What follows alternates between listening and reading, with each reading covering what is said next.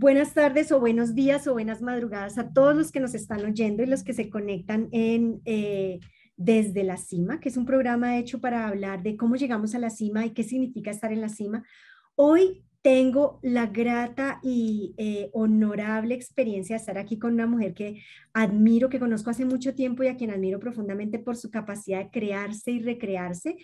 No nos habíamos podido conocer en persona, finalmente la vida nos da este regalo, pero nos habíamos cruzado muchas veces. Y con ustedes, Virginia. Virginia, gracias por acompañarnos en esta tarde, día, madrugada. Rocío, qué hermosa presentación y gracias por ese honor. La verdad que aquí la que tiene toda la honra, el privilegio, el orgullo, el placer de encontrarme contigo de esta manera virtual y con todos tus seguidores y tus oyentes soy yo. Así que muchísimas gracias por esta invitación. Y como bien dices, nos habíamos escuchado telefónicamente en plataformas sociales.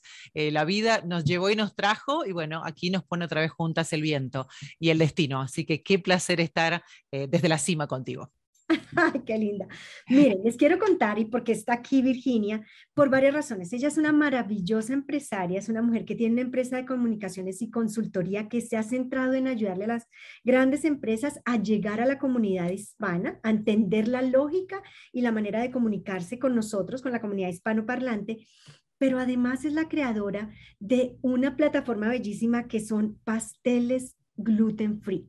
¿Y por qué lo digo? Lo digo desde mi ser como sufridora, sufrida, eh, víctima del gluten, que no tenemos esta posibilidad y alguien resolvió este problema de una manera deliciosa, que fue eh, Virginia creando esa opción para nosotros.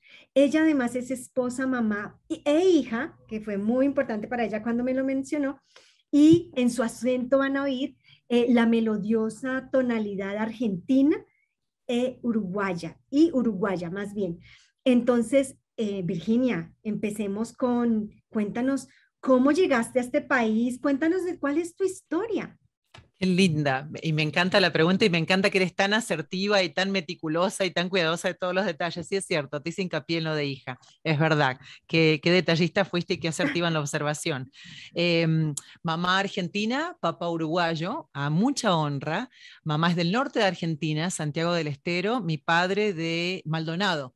Eh, un hermoso departamento entre Piriápolis y Punta del Este, una ciudad donde él se crió llamada Las Piedras, un lugar que tuve la oportunidad de conocer y visitar alguna vez, aunque sea desde lejos con él, donde me mostró que pasaba su infancia y donde aprendió a nadar y a jugar con sus hermanos.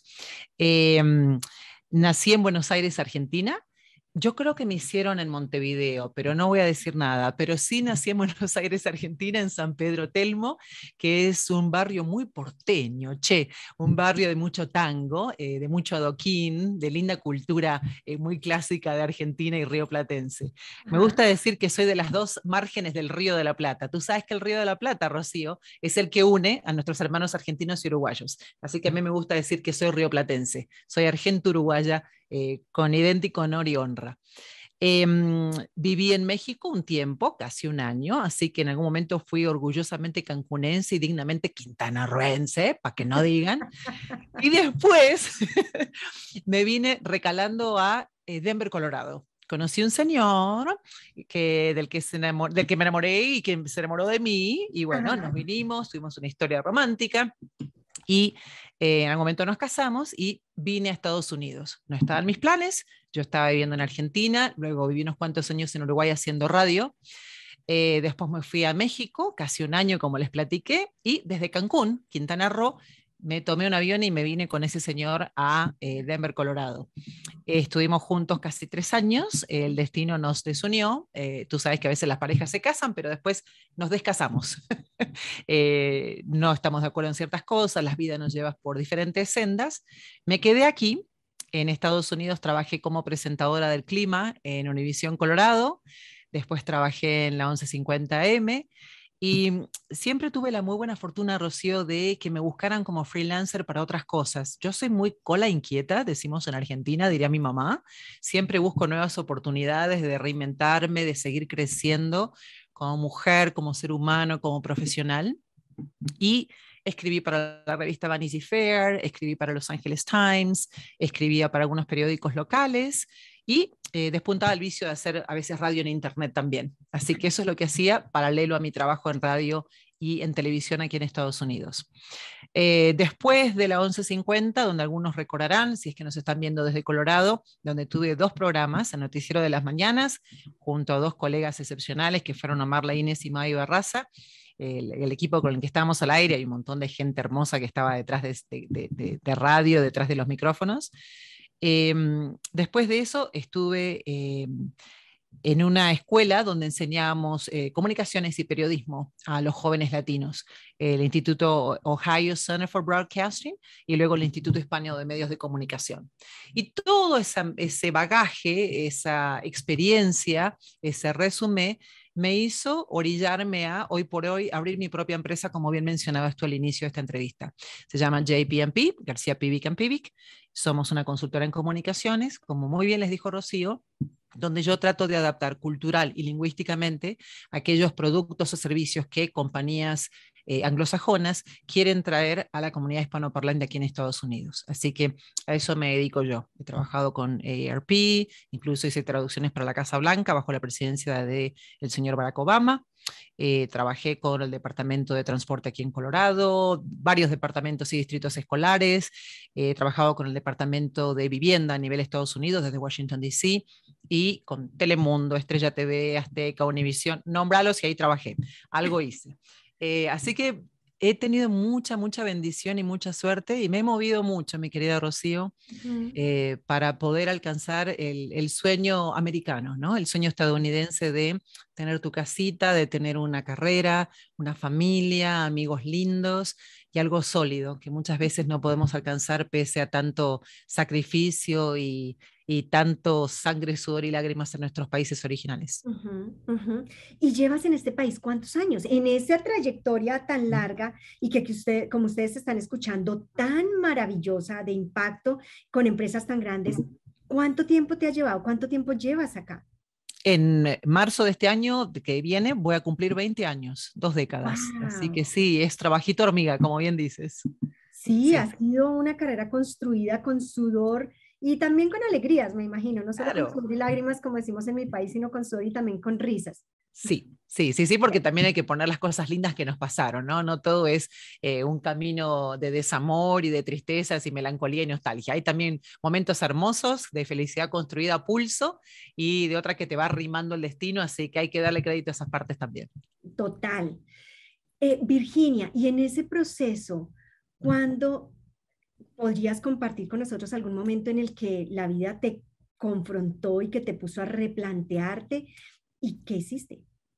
Yo creo que te estás refiriendo a un momento muy personal y es un momento que te agradezco mucho que me permitas compartir con tus amigos y tus seguidores. Em, no hablo mucho del tema, no sé por qué, eh, soy medio loba esteparia en ese aspecto, pero sí, en algún momento la vida me zarandeó fuerte, eh, tuve un pronóstico, eh, diagnóstico y tratamiento de cáncer de seno muy joven. Em, nadie en mi familia había tenido cáncer de seno por el lado de mi madre, ni mi madre, ni mi abuela materna, así que nos tomó de alguna forma, de manera sorpresiva, una suerte de lotería universal donde saqué el número ganador Incluso digo esto porque al hacerme estudios genéticos, tú sabes que muchas veces a los eh, pacientes de cáncer, los oncólogos les remiten a la idea de hacerse un estudio genético más de fondo para entender si es que hay otros eh, problemitas a futuro que podrían evadirse o los que podrían tener cierto tratamiento preventivo. Simplemente por esas razones que lo hicimos.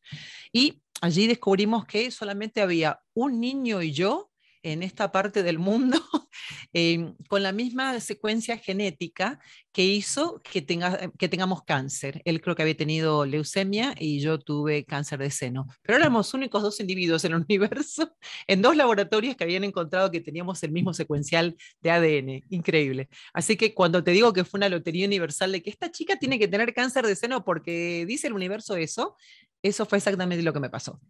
Eh, tú sabes que en este país, Estados Unidos, tenemos mucha bendición de contar con muchísimas eh, posibilidades médicas. Eh, sin embargo, es carísimo. Es un tema que no debemos obviar. Sí, sí, sí, sí, ya estaba acá. Y bueno, hacerle frente a un tratamiento de ese tipo sin mi familia, mi padre y mi madre no estaban acá, yo no estaba casada, no tenía novio, no estaba comprometida, estaba solterita.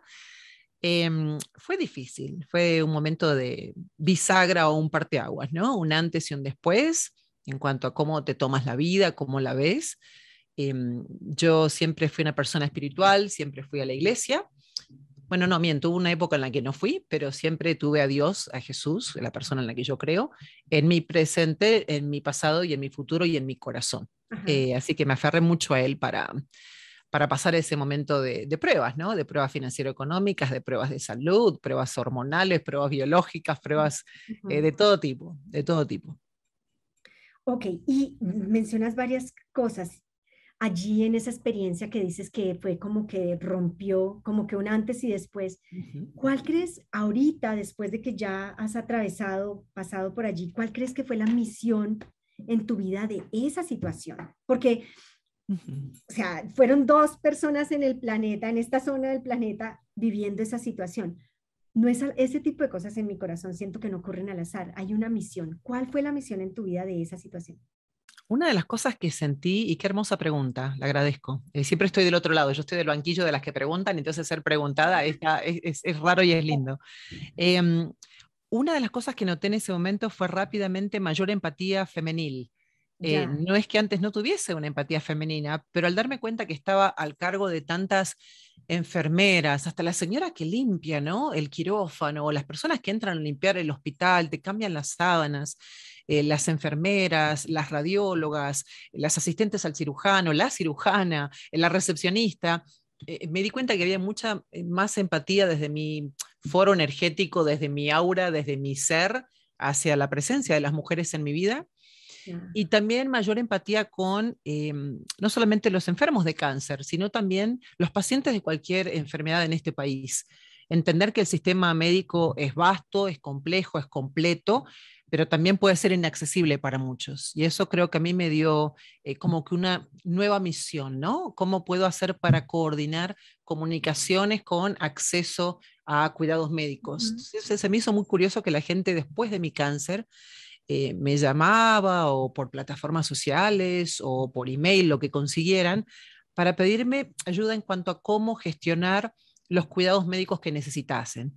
Fuese desde necesito vacunas para mis niños porque acabo de llegar de México y no sé dónde vacunarles, hasta, mira, soy indocumentado, mi esposa va a dar a luz un bebé y no sé a dónde llevarla para que dé a luz a mi bebé. Em, o mira, me acaban de dar un diagnóstico de cáncer de seno, yo sé que tú pasaste lo mismo, ¿qué hago? ¿Qué es lo primero que tengo que hacer? Esas cosas, Rocío, me marcaron mucho, ¿no? Es como que la vida te toma de una senda y te lleva y te dice, ahora vamos por acá. Y uno dice, ok, vámonos por ahí, ¿no? Porque ahí es donde tengo que estar y siento, resueno con esta nueva misión.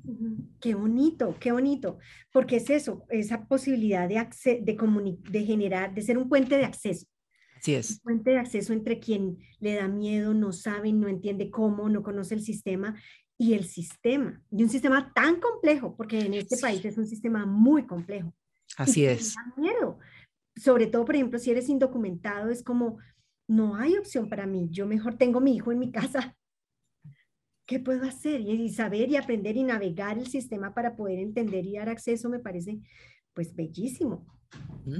Y se aprende mucho, ¿no? De las personas. Eh, yo considero que de cada ser humano podemos aprender. Eh, haber visto eh, jovencitos, ¿no? que no sabían firmar su nombre al poder ir a una, a una, feria de salud, por ejemplo, a procurar servicios médicos de los que estaban en necesidad y que te miren con timidez y con cierto recelo y, oiga, ¿me ayuda a llenar la forma? Le digo, sí, hay algo que no entiendes. No, es que no sé escribir oh, ok, permíteme por favor que lo hago por ti, ¿no? Esas cosas, eh, o que ves que dibujan su nombre, eh, te tocan, ¿no? Te tocan el alma y te das cuenta de cuántas cosas tienes tú en las que has sido favorecido, en las que has tenido buena fortuna de tener un techo sobre tu cabeza, de tener un plato de comida, de tener la posibilidad de ir a una escuela, de educarte. Y vuelvo, repito, de ahora como bien decías tú, ¿no? Ser el nexo conector o el puente que une vidas con misiones, propósitos, objetivos y sugerencias, ¿no? Es, es un camino interesante, sí. Si me permites preguntar, ¿cómo fue la transición cuando estabas allí?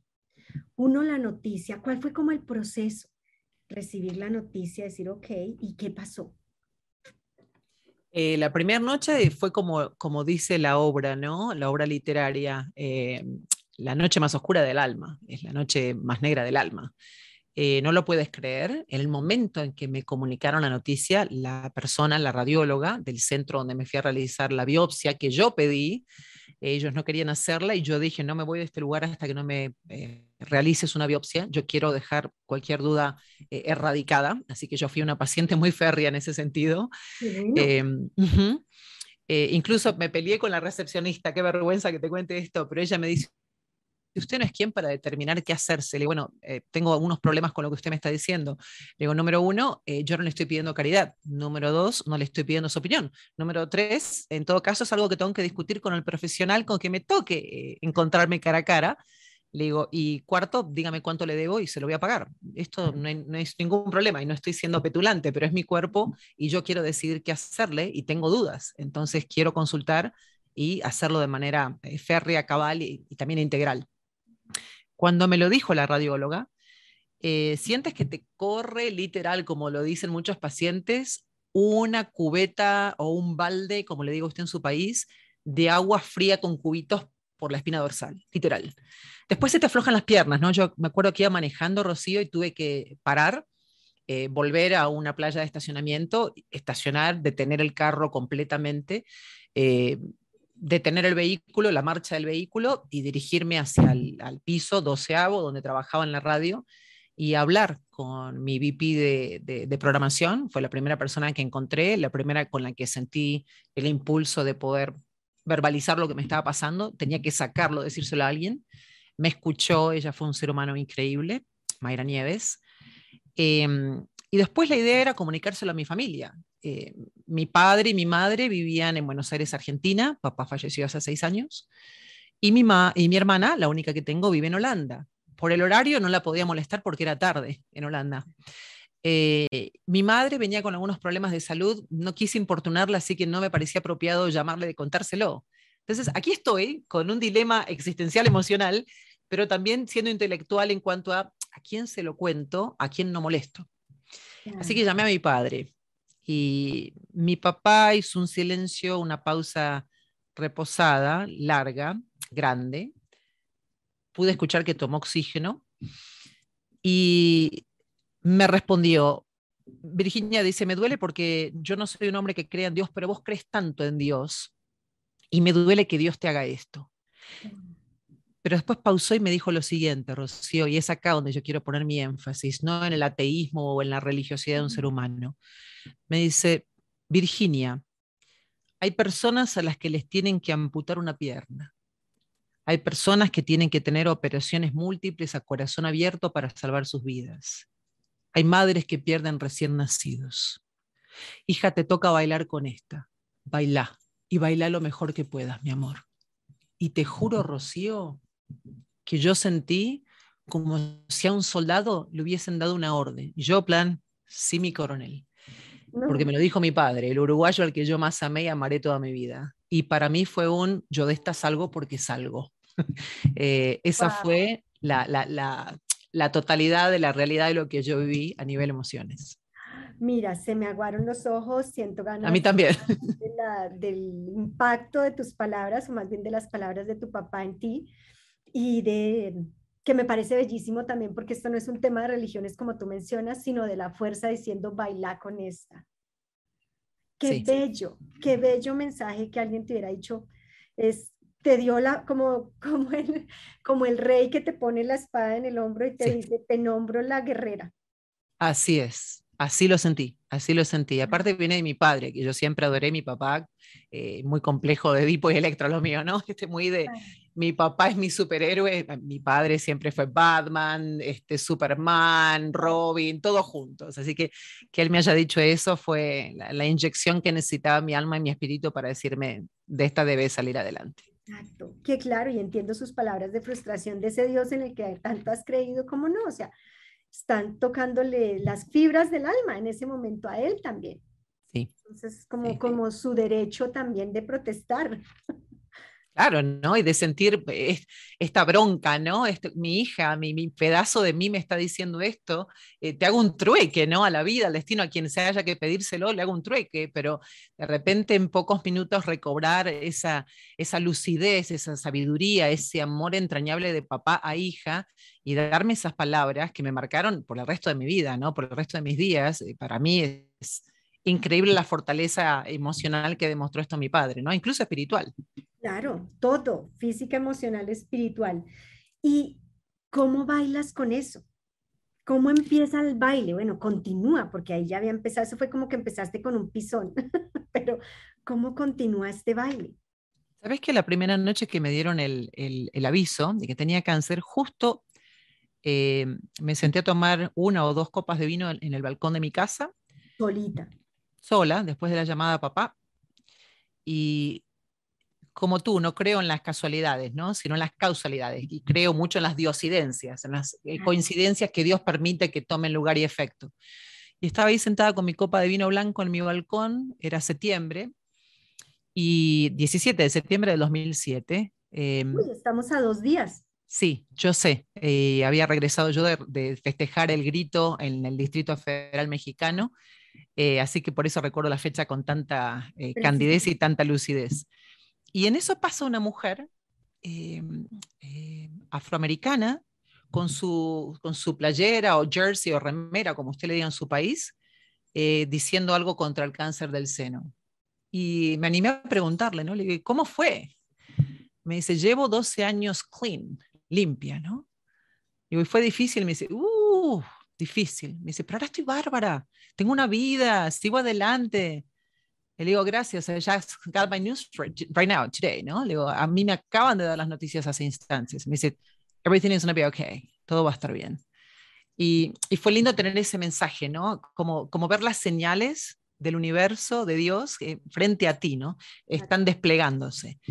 Eh, me tocaron así varios ángeles, Rocío, varias personas que me decían ese tipo de cosas en el teléfono, personas con las que hablaba para pedir asesoría en cuanto a cómo iba a hacer frente a las cuentas médicas, o alguna enfermera con la que de forma casual me tocaba hablar para pedir cómo hacerle el follow-up a mi cicatriz, qué sé yo. Pero siempre con estas personas que me daban este tipo de consejos que me animaban. Así que eh, lo tomé como que venía bien expectada, ¿no? que venía con buena estrella las situaciones. Eh, era difícil porque estaba sola, Rocío. Fue difícil porque eh, no tenía un papá, una mamá, un hermano, un hermano, una pareja que me apoyase. Eh, así que como buena periodista o comunicadora tenía una agenda y ahí me iba anotando los teléfonos, las cuestiones o preguntas que tenía para cada profesionista. iba haciendo mi análisis de con quién me iba a hacer tal cirugía y con quién no, por qué los visitaba. Tenía un cuestionario súper periodístico para cada quien. Em, abogar por uno mismo, ¿no? Para pagar las cuentas, eh, también es todo un tema. Eh, fue difícil y realmente, Rocío, a lo mejor suena como un cliché y me disculpo de antemano, pero uno aprende quiénes son sus amigos en esas instancias. De verdad que ahí es cuando uno ve de qué material, de qué madera está hecho cada ser humano que tienes a tu lado. Y hay algunas de madera de pino, de maderas de, los canjoncitos de manzana, ¿no? Que se quiebran fácil. este, y hay algunos que son de, algarrobo, hay algunos que son caoba, hay algunos que son eh, mahogany, ¿no? Hay algunos que son madera increíble y dice, wow, mira este ser humano, vino a atenderme la cama los 12 días que no podía mover el brazo, o esta persona que me llevó al hospital cada vez que lo necesité, o este ser humano que me hizo un plato de comida, o que vino a cortarme y rasurarme mi pelo cuando se me empezó a caer. Y ahí te das cuenta quién es tu ejército, ¿no? Tu arsenal. Y a lo mejor no es muy grande, pero son los que tienen que estar. Son los que tienen que estar. Y entender también, mi querida amiga, que los que no están, a veces no están no por falta de valor, no por falta de que ellos no tengan valor o dignidad, me ha pasado con dos o tres amigos que con el correr de los años se me acercaron a disculparse. Yo les dije que no era necesario. Eh, pero hay personas que les da tanto miedo escuchar el pronóstico de cáncer en uno de sus amigos o familiares que no saben cómo hacerle frente. Entonces emplean la retirada. Como un, como un recurso de autopreservación, ¿no? Hay gente que dice, bueno, ¿y cómo le hablo? ¿Qué le digo? Tiene cáncer. Y no sé qué hacer. Hay gente que lo siente así, literalmente. Y bueno, eh, yo les decía a los que estaban más cerquita, a, mis eh, soldados de madera Mojagni, le digo, mira, yo tampoco sé qué hacer, yo tampoco sé qué decirte. Así que si hoy pinta, claro, si hoy lloramos juntos, lloramos juntos. Y si mañana nos reímos, nos reímos juntos. Y si hoy hacemos quimioterapia, bueno, venite conmigo y vemos qué hacemos después. Iba por ese lado, ¿no? Yo me lo tomé más por ese lado, en proceso de aprendizaje. Mira, hay varias cosas que estás diciendo que me parece muy importante retomar porque eh, quiero confesarte que en la historia que me vas contando he tenido la piel de gallina, se me han parado los pelitos cada tres segundos. Siento, me llegan al corazón muchas de tus palabras cada tres segundos. Entonces, dices una cosa y es, tuve que ser, convertirme en una paciente férrea. Tuve que hasta pelearme con la recepcionista y me da vergüenza confesarlo pero al final hay una cosa muy valiosa en esa y es que reconoces es tu cuerpo y nadie va a pelear por él como tú. A nadie le importa como a ti te importa, porque es tu cuerpo, para el otro es una cita más. Y otro momento en el que dices, tuve que llevar un control escrito de todo, de las personas, del tratamiento, de los gastos, porque tuve que abogar uno tiene que abogar por uno mismo. Y me parece que esas dos cosas que mencionas en dos momentos distintos se encuentran y se conjugan en una sola y nos llenan de valor como pacientes. Y quiero resaltarlo para que nos, nos están oyendo allá, porque a veces nuestro cuerpo se vuelve la decisión del otro. No, no hay citas o usted está bien. Entonces nos vamos con esa decisión, aunque en el fondo sintamos, hay algo que no está bien. Entonces, como que con lo que nos estás diciendo nos regalas el derecho que ya tenemos, pero nos lo regresas y nos lo confirmas diciendo, es mi cuerpo, yo tengo que abogar por él, aunque al otro le incomode y no le guste. Yo tengo que pelear mi cita o mi extra examen. Yo tengo que llevar ese control, nadie lo va a llevar por mí. Y más si estoy sola o aunque esté acompañada, porque a veces estamos muy acompañados, pero realmente estamos solos. Entonces, quiero agradecerte por esas dos conexiones que haces allí, estas dos cosas que nos dices allí, porque nos das, nos retornas el poder de pelear nuestro cuerpo, por nuestro cuerpo y por nuestra salud en medio de un sistema tan difícil de navegar. Un placer. Además, tú sabes que los doctores tienen su sapiencia médica, eh, saben de anatomía, saben de muchas cosas que una desconoce, no ha estudiado para ello, pero nadie mejor que tú conoces tu cuerpo, ¿no? Entonces lo que el doctor puede entender como una evaluación física o conocimiento académico de los libros o de lo que la experiencia le ha dicho en sus 10, 20, 30 años de experiencia, lo que tenga, no le hace conocedor de lo que esté pasando dentro de tu cuerpo y tus emociones. Entonces, como bien lo decías, Rocío, aboga por ti mismo. Yo conocí incluso eh, mujeres haciendo quimioterapia en sus instancias finales que iban a hacer la quimioterapia porque el esposo las quería llevar a hacer la quimioterapia. Pero ni bien esas mujeres pudieron, voltearon y le dijeron a la enfermera, eh, ya déjeme morir en paz, yo no, no quiero venir, yo quiero disfrutar lo que me quede de vida con mis nietos, en mi casa, con mi jardín, pero yo vengo por él, pero no porque yo quiero. Entonces, honrate, ¿no? Escúchate, eh, respétate, ¿no? Ámate un poquito. Y si tú sabes que algo está mal, confronta a ese doctor con amor, con respeto, con diplomacia. Mire, doctor, yo no quito el dedo del renglón. Esto, usted me dice una cosa, pero yo siento otra. Yo quiero un examen más. O mándeme con otro profesionista, por favor. Yo eh, así fue que descubrí eh, hipotiroidismo y celiaquía después de mi tratamiento contra el cáncer. Eh, había cosas que no estaban bien, no estaban bien y no estaban bien, y mi doctor me decía, no, es parte de los efectos secundarios de las drogas, de la quimioterapia que estás eh, eh, teniendo cada cuatro semanas. Le digo, no, no, no, no, aquí hay algo más, aquí hay algo más, yo como muy sano, hago ejercicio, voy a caminar, digo, aquí hay algo más de fondo, yo puedo percibirlo, digo, no puedo ponerle el dedo, no te doy el nombre científico, digo, pero yo te pido por favor que me mandes a ver a alguien. Y tanto le insistí que dijo, bueno, te voy a mandar un gastroenterólogo. Y me dice, efectivamente, usted es celíaca y tiene además este, grandes problemas con la absorción de la glutina o el gluten, así que dice, tenemos que cambiar su dieta. Digo, ¿Viste, doctor, que yo tenía razón? Exacto. Mi cuerpo no me estaba engañando. Yo lo estaba leyendo y lo quiero honrar, que me parece muy lindo como lo mencionas. Bueno, cuéntanos la última parte y es, ya terminas allí, ¿cómo sales del proceso y qué pasa? ¿Cuál es ese siguiente, ese siguiente paso? Em, es curioso cómo uno se concentra en el comienzo, ¿no? Y no tanto en el, final. Así que gracias por la pregunta, gracias por hacerme pensar y, reflexionar en eso. Em, me acuerdo que la, última, la última quimioterapia, las eh, enfermeras hasta hicieron una mini fiestita y te dan un diploma y te cantan. Mira, recién ahora lo recuerdo que me haces esta, esta, este planteo. Em, una de, las, una de las razones también por las cuales mi tratamiento se prolongó un poco es porque yo elegí ser voluntaria, Rocío, eh, de algunos eh, trials médicos, algunos de estas plataformas donde uno se pone como voluntario, paciente, para ver, bueno, a ver, si a otras mujeres jóvenes con mis condiciones, mis cualidades, les da el mismo tipo de cáncer o parecido, ¿cómo van a influir este tipo de drogas en sus cuerpos? Yo fui voluntaria de ese tipo, entonces mi tratamiento fue un poquito más largo pero me dio mucho gusto poder ser una suerte de conejillo de indias para otras mujeres. No sé, sentí el impulso, la necesidad de, mientras bailaba, como me dijo mi papá, eh, bailar y ayudar a otros a aprender a bailar con esta también, ¿no? Eh, hacer un curso de baile. Em, así que bueno, la salida fue linda, con, compartiendo con el oncólogo los, los, hallazgos que habían podido establecer con estas, con estas investigaciones. Eh, lo que habíamos encontrado en cuanto a mí a nivel genético, lo que habíamos encontrado para otras mujeres jóvenes, así que eh, me hizo sentir bien, me hizo sentir, este, hay una palabra muy de moda de unos años a la fecha que es empoderada, eh, ¿no? En el sentido de decir, bueno, si hay ganancia que no sea para mí nada más, que sea para mi médico, para las personas que él va a beneficiar, para otras mujeres que estén en la misma situación.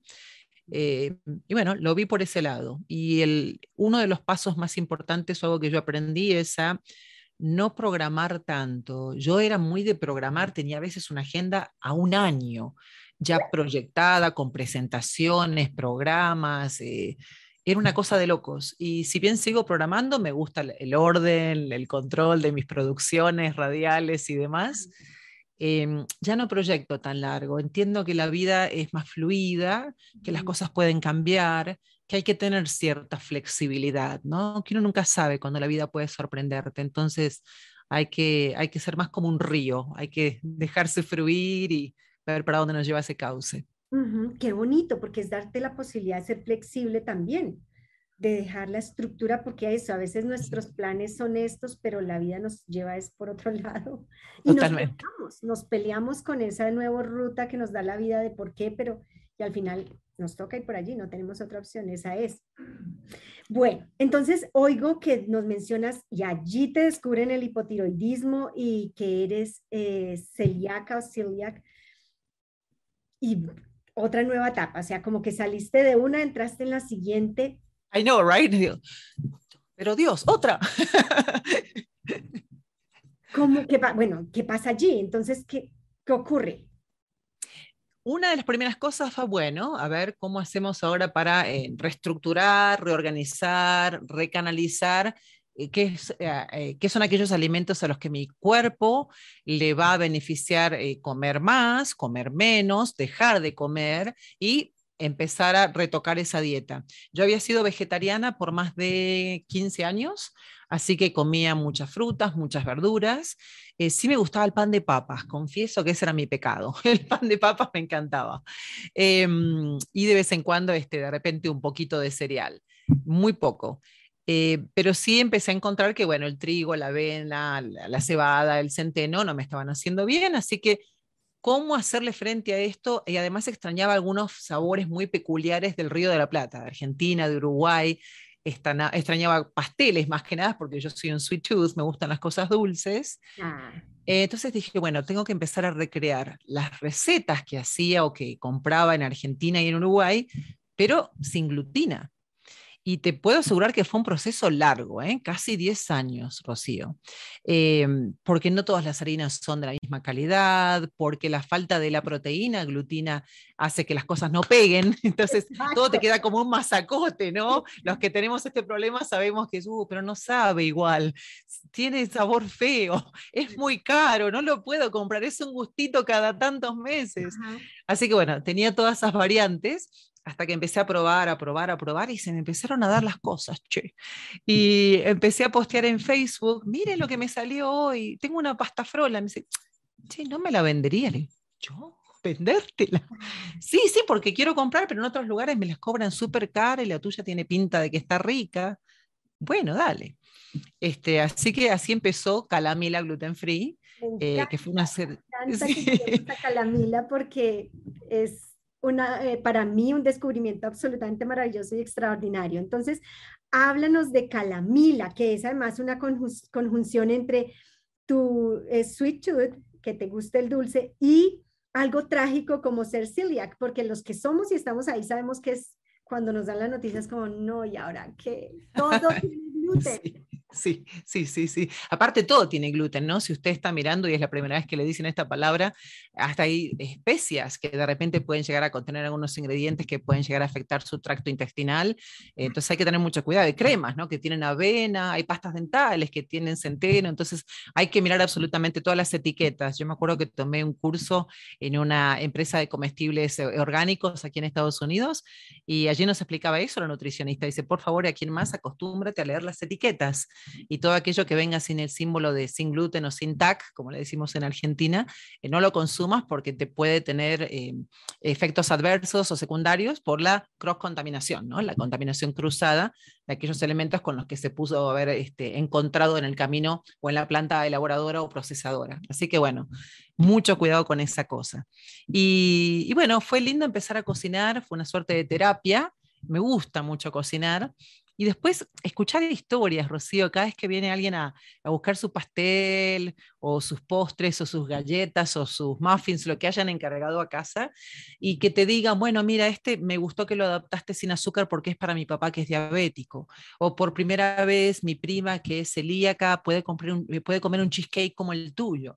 Entonces, esas historias de vida donde encuentro que estamos haciendo felices a otras personas a través de algo tan lindo y tan nutritivo, para el alma y para la pancita, como es cocinar con amor, a mí me llena, ¿no? Más allá de que la empresa, no, no sé, una empresa que cocine 200 pasteles por mes, eh, pero para mí es un comienzo y es un comienzo amoroso y es un comienzo que me hace bien a mí y, y, orgánicamente le hace bien a muchas otras familias. Así que para mí es un win-win situation, como dicen en este país. Claro, sabes, hay una cosa que me gusta y que te lo manifestaba en alguna conversación y es es distinto el sabor de un pastel que además te puedes comer, que es mi situación, yo muchas las de las fiestas, yo ya estoy acostumbrada a, no me toca pastel, tranquila, no pasa nada, ah, puedes comerte un pedazo de pastel porque no tiene gluten, pero es distinto cuando se ha hecho con amor, como los pasteles de calamila, los que tú haces, con amor y personalizados, es para, para esta persona, yo ya tuve el placer,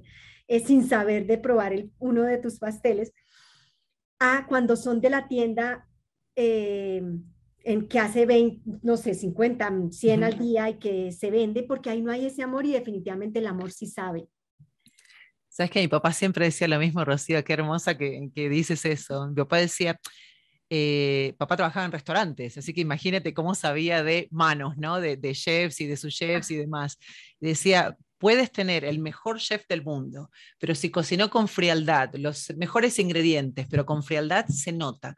El plato es técnicamente perfecto, pero no sabe, ¿no? De esa manera amorosa. Y puedes tener a un cocinero medio pelo, eh, con ingredientes mediocres, pero le puso tanto amor que trasciende, trasciende en la comida, se siente en los aromas, en las texturas, en los olores, se siente en todo.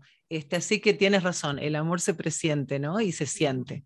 El amor tiene sabor. el amor, te, El amor te, te, despierta una sensación frente a ese alimento que es distinta del que compraste en la tienda más grande y más orgánica que pueda haber en cualquiera de tus ciudades, porque no importa la ciudad o el país en el que estés.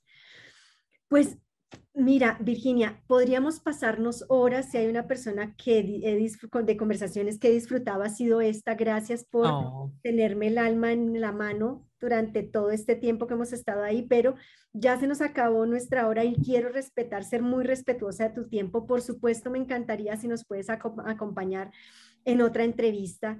Y a todos los que nos están oyendo, existen opciones gluten free, se llama Calamila y las pueden ubicar. Nosotros vamos a poner aquí el enlace a todos sus, social media, Facebook, Instagram, para que la busquen y no se, no se priven de esta posibilidad de un postre, pastel, gluten free, pero además que sabe amor, que tiene el sabor de amor. ¿Qué le dirías a la gente, eh, Virginia, sobre lo que significa estar a la cima?